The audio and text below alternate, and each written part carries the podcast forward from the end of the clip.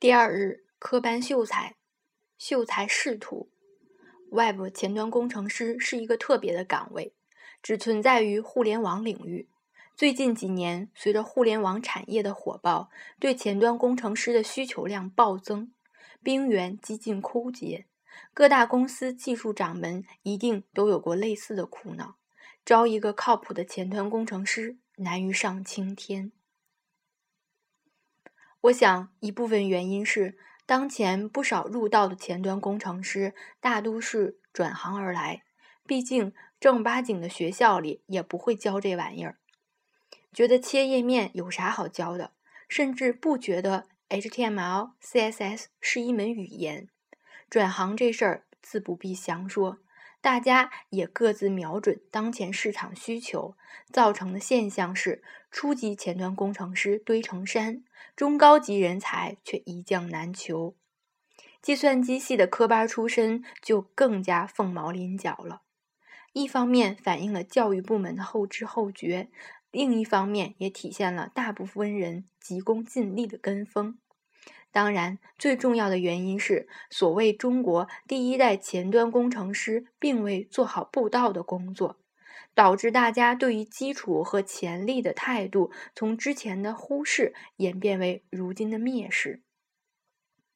所谓基础，就是在大学上，就是在大学上的那些计算机基础课；所谓潜力，就是戒骄戒躁的务实作风。这些会在后文中多次提到。对于科班出身的莘莘学苗来说，根正苗红本身就是一种优势。事实证明，这些人在前端技术上的成长轨迹有一定的套路，而且大都能如期的突破技术瓶颈。从一个人大学毕业到他最满意的工作状态，中间会经过几个阶段。前两年是学习技能的阶段。这个阶段主要精力放在专业技能的提升上，两年内起码要赶上平均水平，即所谓中级。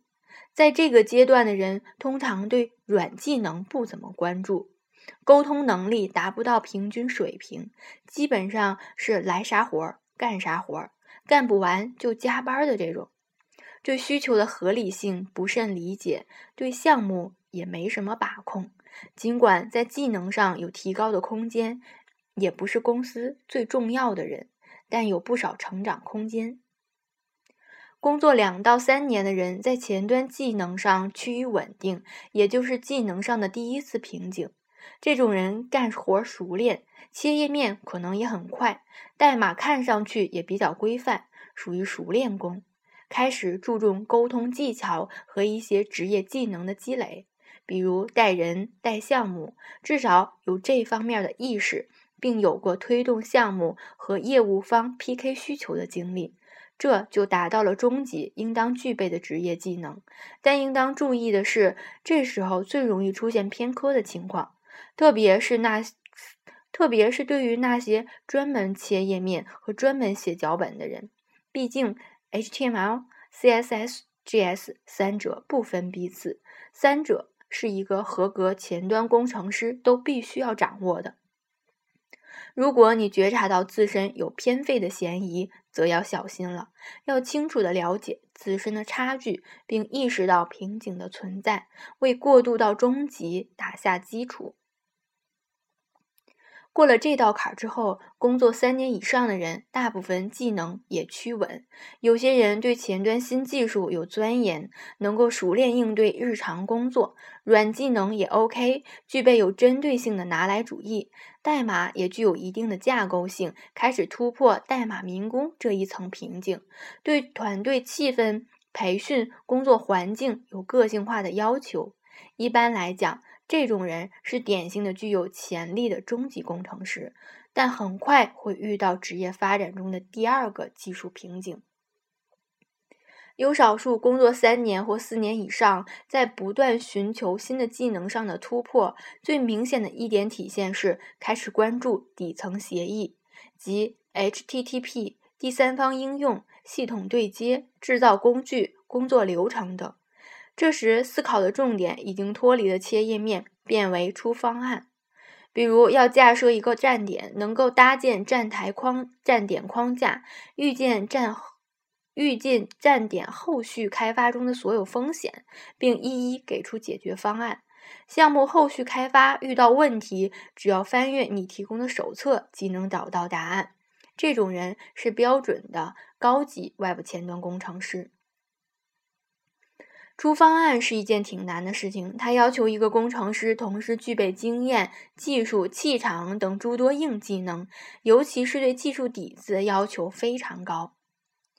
半路出家，那么转行做前端的人又当如何呢？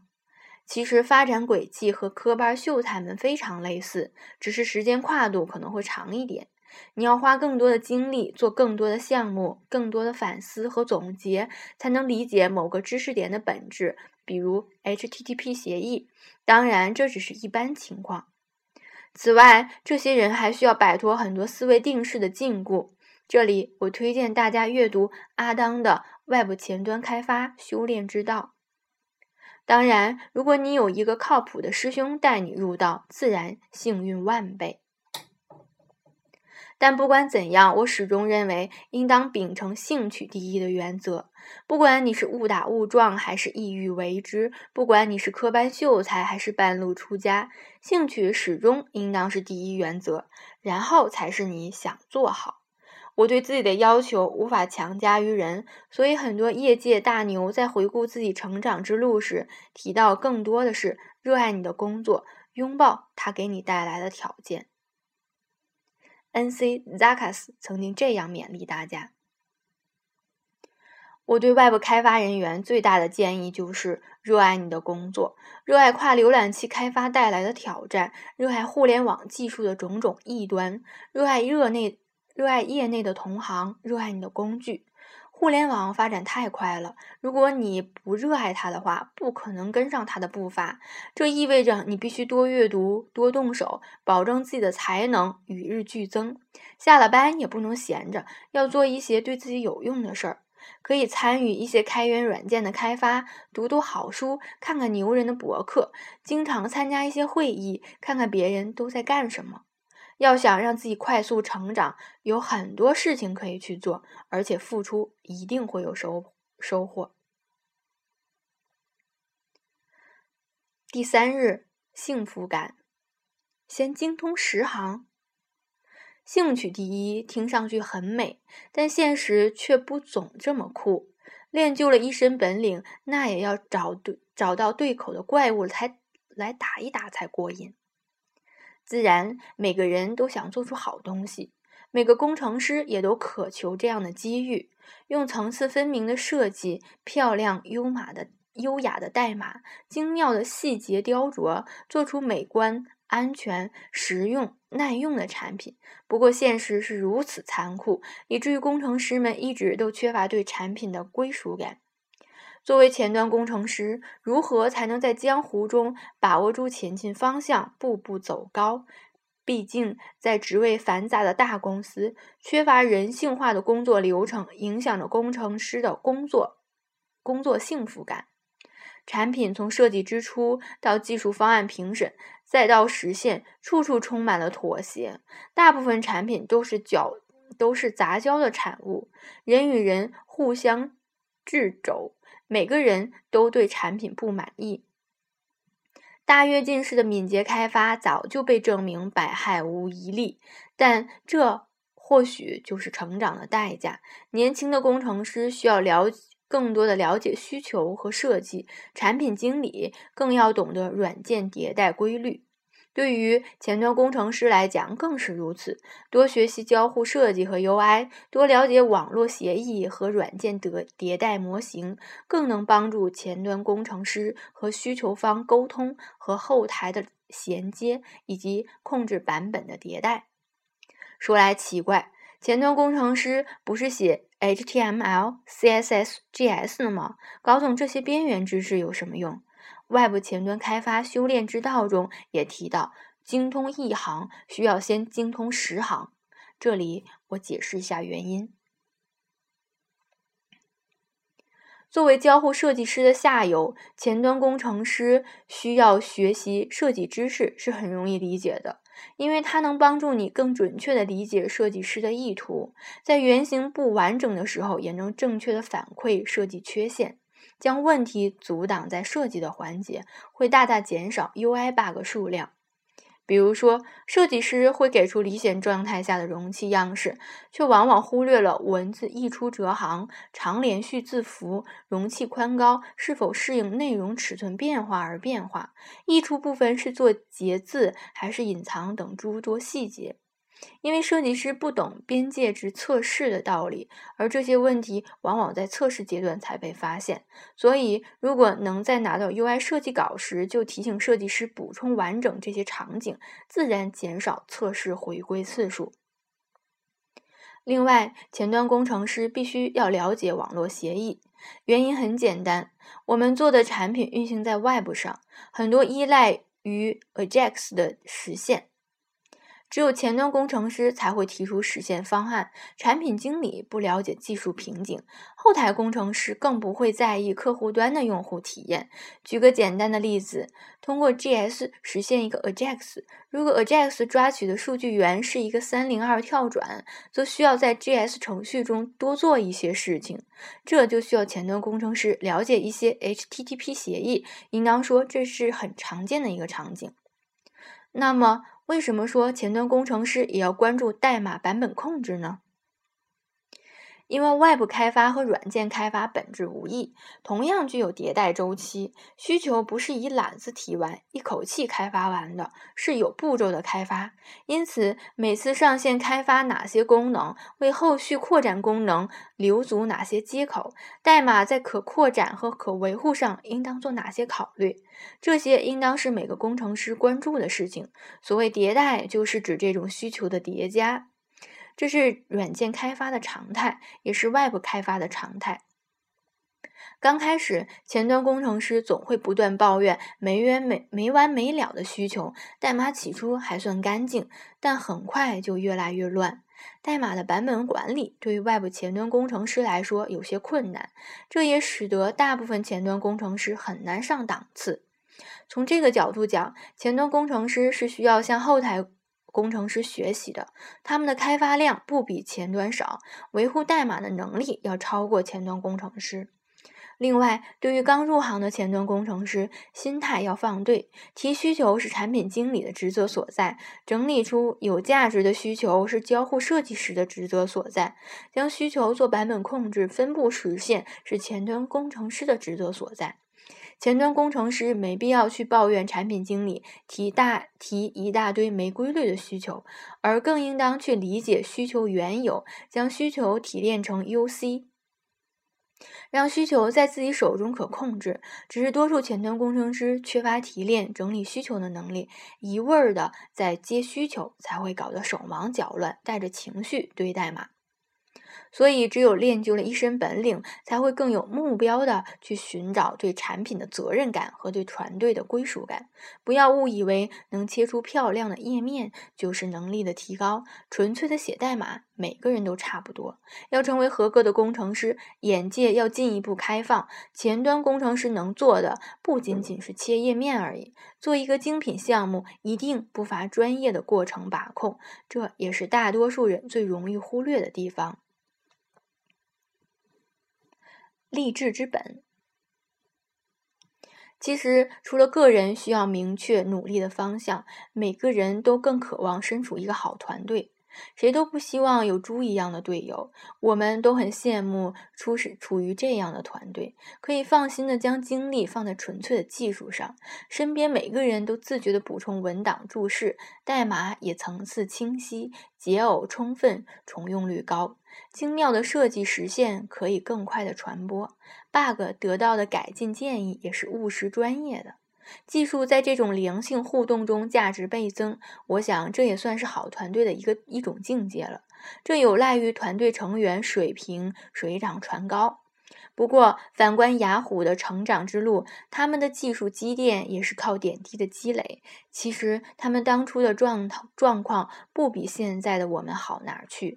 十年的进化，才造就了雅虎技术团队的专业性和骇客精神。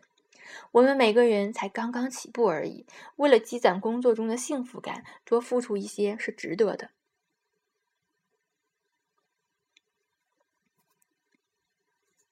但我猜你现在的处境一定不会太过乐观，产品乱提需求，一句话的 P.R.D 不被重视，被生硬的当做资源，反正情况就是这么个情况。要么你选择抱怨下去，要么想办法去改变。积极主动是源自内心的一种坚韧品质，也是励志之本。有些人在现实中被磨平了理想，有些人却在黑暗森林中找到了方向。这就是犬儒主义和英雄气概之间的差别。这自不必详说，因为这让我想起了大长今。这简直就是前端工程师的励志典范。这是一个可怕的环境，足以消灭、足以消磨任何人的斗志和信念。所有来这里的人都变得麻木和无所作为。多灾轩恶劣的环境没有改变长今，但长今却改变了多灾轩所有的人。如果你想做到资深，就一定要想清楚这一点，因为你是团队的顶梁柱，也是幸福感的源头。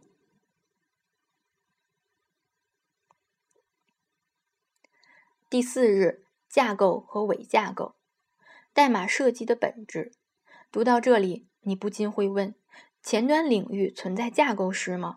这个问题会在后面的码农的宿命中展开解释。这里先说一下代码架构的一些琐事吧。什么是架构？架构是由架和构组成，架即元件，构即连接件。因此，架构即是将总体分解为元单元，然后定义单元之间的连接方式。架构的含义源自禅宗，而禅宗的基本信条。之一就是真理是无法用语言来描述的。这个基本信条有其背景，即语言具有某种抽象性，而人们对这种抽象性的语言，则则直接影响对事物的看法，进而决定了对客观世界的分解方法。而在编程语言中，同样存在这种禅宗所隐喻的悖论。在面向对象的教科书中，通常举一些显而易见的例子。比如，水果是一个类，包含苹果、橘子、香蕉等实例；蔬菜也是一个类，包含白菜、冬瓜、茄子等实例。这两个类之间并无交集，因此很容易理解。